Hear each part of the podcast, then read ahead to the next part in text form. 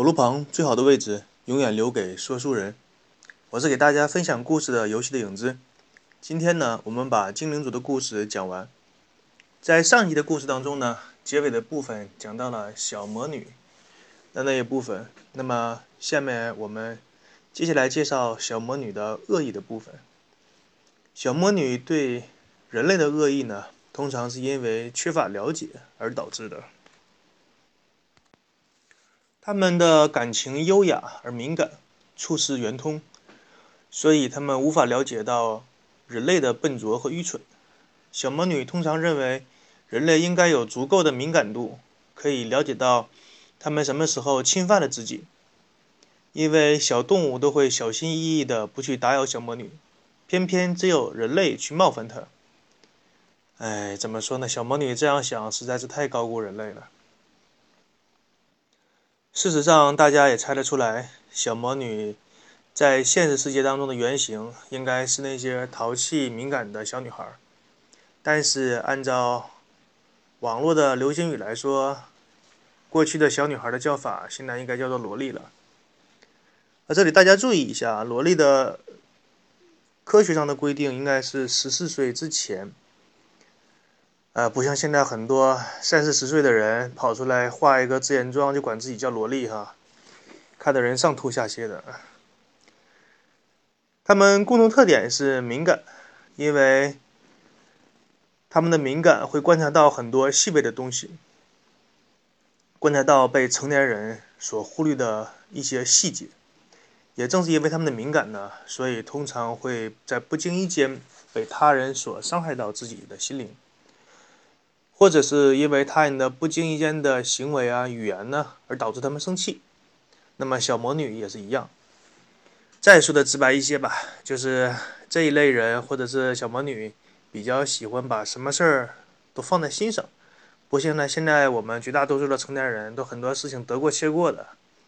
比如说你呼吸着有毒的空气啊，吃着有毒的食物大米呀，吃着有毒的水果啊，一天天照样过得挺 happy 的，是吧？你要是跟他探讨这个问题呢，他就会说：“哎，别人不都这样吗？你还能怎么样？”然后就继续他的有毒生活了，很无语啊！一个人不把自己的命当回事儿，你还能指望他怎么样呢？继续我们小魔女的故事吧。小魔女所生活的一个世界是一个充满着奇怪，而充满着奇迹和布满着危险、危机四伏的世界。在这里呢，有宏伟的天堂和恐怖的地狱。美丽的梦想与连绵不断的噩梦，他们彼此共存。小魔女崇尚英雄般的战斗和生活，即使是处于极端的劣势状态下，他们也能从容不迫地取得最后的胜利。好像是斗战胜佛的风格。他们通常有极端的倾向，世间万物在他们的眼里看来，不是善就是恶。不存在任何的中间灰色地带。他们认为这个世界每一个生灵，无论是为了善良而战，还是为了邪恶而战，只要是为了自己的自由意志而战，都应该竭尽全力。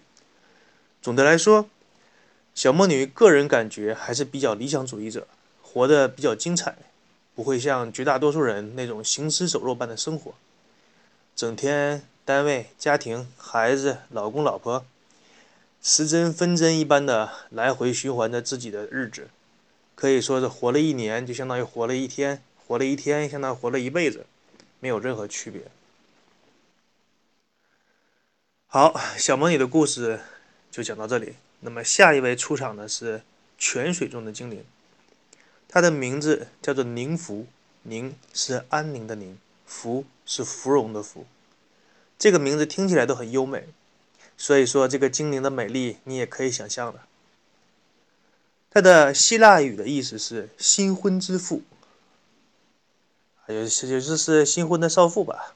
在希腊神话当中，传说有许多关于宁芙的故事，当然绝大多数都是恋爱故事。那美丽的女人嘛，总离不开八卦。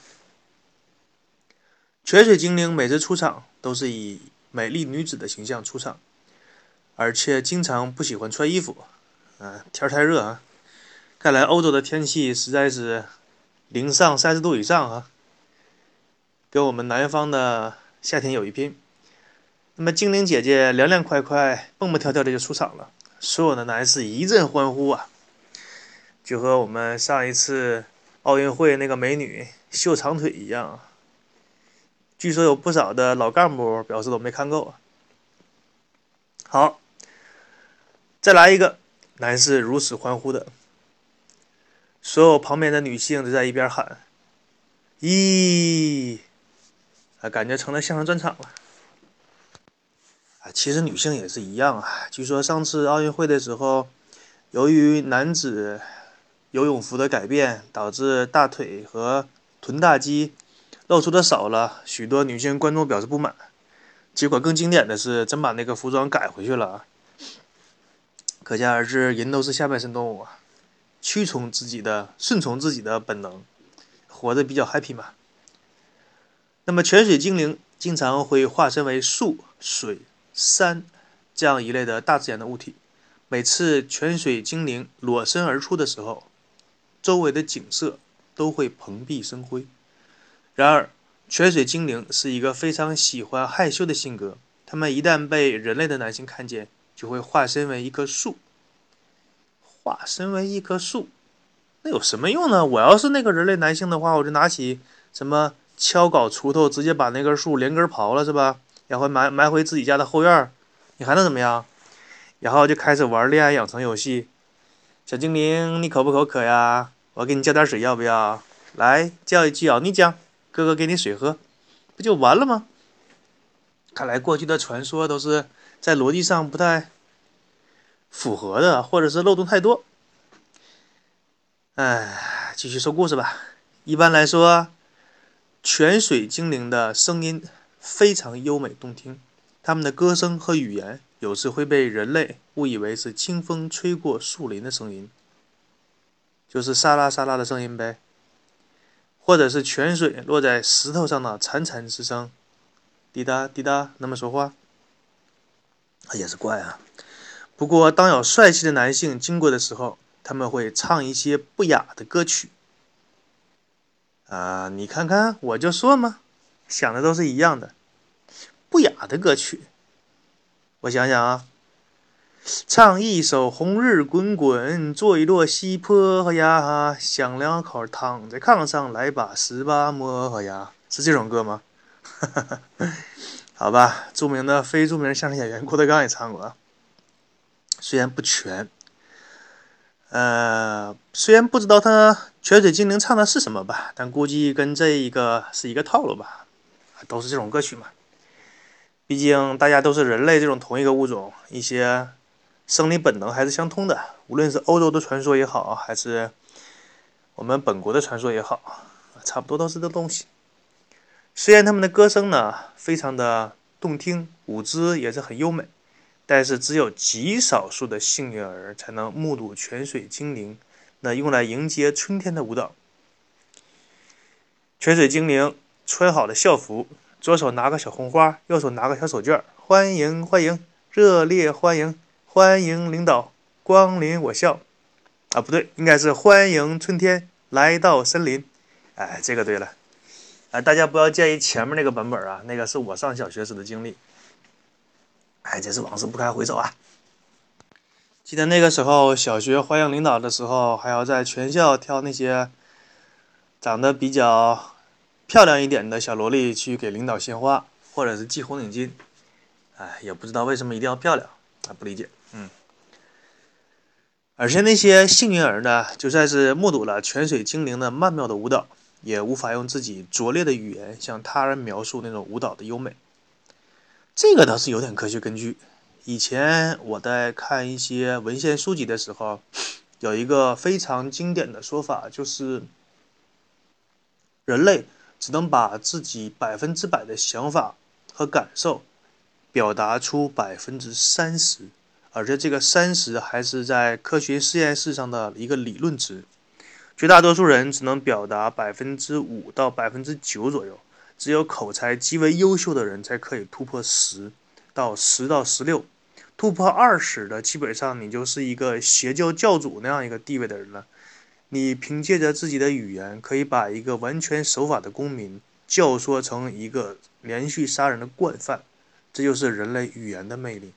当然，突破二十三以上的这个，至今为止还没有，你就可想而知，人类的感受和想法是百分之百。你想把它表达出来，是一种怎样的境界？就像是科学上有一种说法，说人类的大脑如果百分之百的开发的话，人类可以凭空飞起，也成仙的一种节奏，是吧？好了，继续说我们的泉水精灵。但是根据很多吟游诗人的歌中唱道，那是世间绝美的景色。好，下一个出场的精灵是传说级别的精灵，就是元素精灵，很多游戏当中也出现过。在西方的传说当中呢，据说构成世界的四大元素分别为火、地、水、风。这个跟我们金木水火土还是有点区别的。先从这四大元素当中最有来头的火精灵说起。为什么火精灵最有名呢？因为人类从原始社会进化到封建社会，其中比较大的一个标志性就是人类对于火焰的使用。这个叫做地球的星球上居住着无数的生物，但是能够像人类这样使用火焰的动物，恐怕也就只有人类。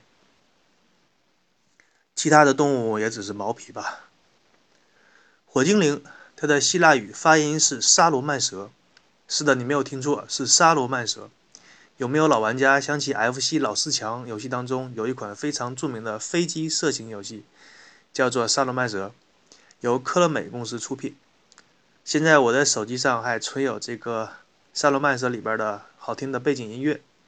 据说那个音乐是由一个当年日本音乐大学音乐学院的学生创作的，还是一个美女啊。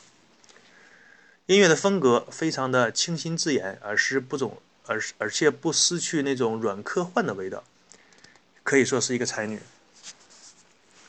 很多玩家不理解为什么 FC 那个时代有那么多好听的背景音乐，包括什么那个弹钢琴的大小姐也说过这样的话。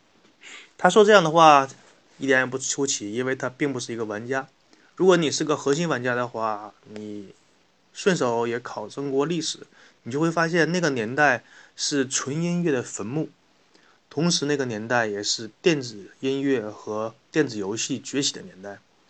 比如伟大的迈克尔·杰克逊被称为流行乐之王，就是那个年代最辉煌的代表。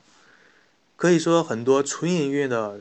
作曲人他们的工资在那个时候非常的低薄，而那个由那个时候由于游戏业的兴起，游戏那个时候是八位主机，你可以想象一下那个时候能表现出什么画面，基本都是马赛克。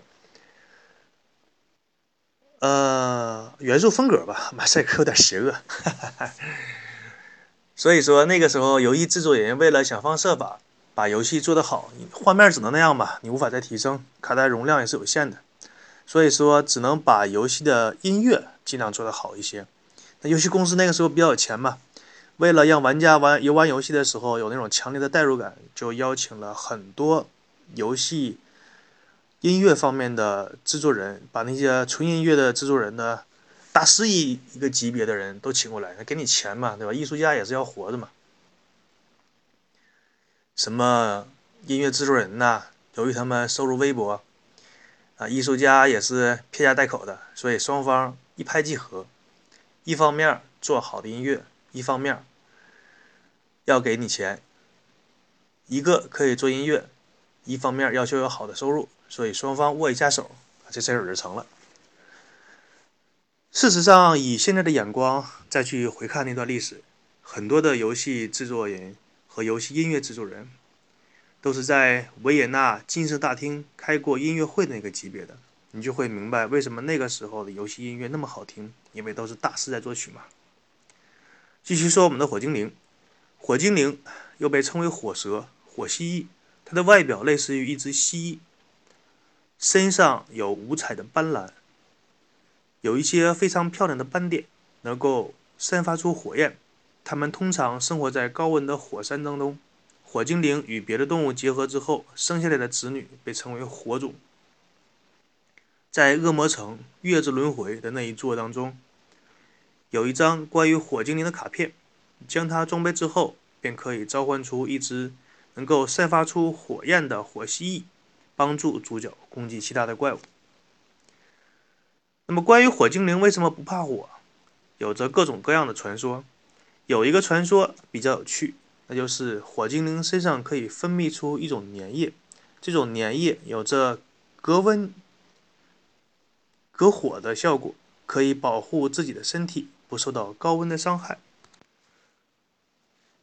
我们中国人民所熟悉的马可波罗在自己的游记当中记载到，中国的西南部看到了一种可以隔绝温度的材料，叫做石棉。中国有大量那种矿，叫做石棉矿，但是西方人普遍不相信他的说法。为什么不相信呢？这个也是非常有趣。马可波罗呢，只是在国内比较响亮，绝大多数西方人看来呢，马可波罗是一个精神病一样的人，因为在他的口中描述神秘的东方或者是中国，有用黄金堆砌起的城堡和宫殿，而且那个宫殿的高度直入云端。你就不用说几千年前的古人。听到马可波罗说过这样的话，不相信。就算是现在哪个中国人告诉你他去过一个神秘的国家，叫不中国，在那个国家的宫殿是用黄金堆起，而且高度和喜马拉雅山差不多，你说你正常人智商大于零的，谁会信呢？那除非脑子进水，或者被哈雷彗星给撞过。所以说马可波罗每次一说，然后西方人就觉得，哎，听笑话的时间到了啊，开心一笑。事实上，石棉这种东西，呃，我记得小的时候有一些富裕的家庭，那个时候大家都住平房吧，在那个房梁的时房房子上面，房顶吧那个地方在铺瓦的时候会加一些石棉，这个确实可以起到一个防火的作用。是不是国产的这个就不太清楚了。继续说我们的精灵，地质精灵又被称为土地神。个子比较矮的一种精灵，它的原意是居住在地底的精灵，啊，所以叫地质精灵啊，真是浅熟易懂啊。坊间传说他们是守护地下矿藏的小精灵，他们勤劳好动，手持锄镐，经常三五成群聚集在地下，叮叮当当的刨矿。听起来有点像蓝精灵啊，我喜欢从烟雾里出来的感觉。那不对，这是格格巫哈。啊，啊其实说来也奇怪，小的时候呢，我非常喜欢正面的角色，但是随着年龄的增长，日月的交替，现在越来越喜欢反派角色。可能是几乎所有的正面角色都差不多，而每一个反面角色都不一样吧？或者说，每一个反面的角色都代表我们内心当中一种欲望。平时我们作为一个守法的公民，只能把这种欲望压制在内心，而那些反面角色就可以把他们毫无保留、毫无遮挡的表现出来。以前听过一个邪恶的角色说：“你们这种正义的角色永远都是压制自己的，只有我才是真正自由的。”现在想来也不无道理。水之精灵，在北欧神话当中，水精灵都有一条非常美丽的尾巴。它们坐在海边，梳理着自己金色或者是海绿色的长发，弹着银色的竖琴。这些水精灵对人类是无害的。这听起来怎么像美人鱼呢？他们一边弹着竖琴，一边唱着：“妈妈的妈妈叫姥姥，爸爸的爸爸叫爷爷。”不知道一些年轻点的观众。啊，不好意思，是年轻点的听众，有没有听过这个像咒语一般的歌谣？在我年轻的时候呢，大街小巷经常放的这种弱智般的歌曲，据说可以将小孩子认识自认识自己的双亲和认识自己的所有的亲人。哎，说实话，这种歌曲听完之后，不仅让人上吐下泻，有一本搞笑的漫画还把它编成了唐僧的紧箍咒的咒语。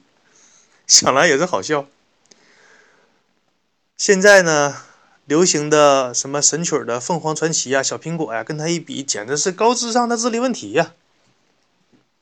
其实你仔细想一想，像什么五零五神功元气弹、脑白金、中华鳖精、蚁力神，都有那么多人相信，你可见而，你可想而知，普罗大众的智商通常的停留在什么样的阶段呢？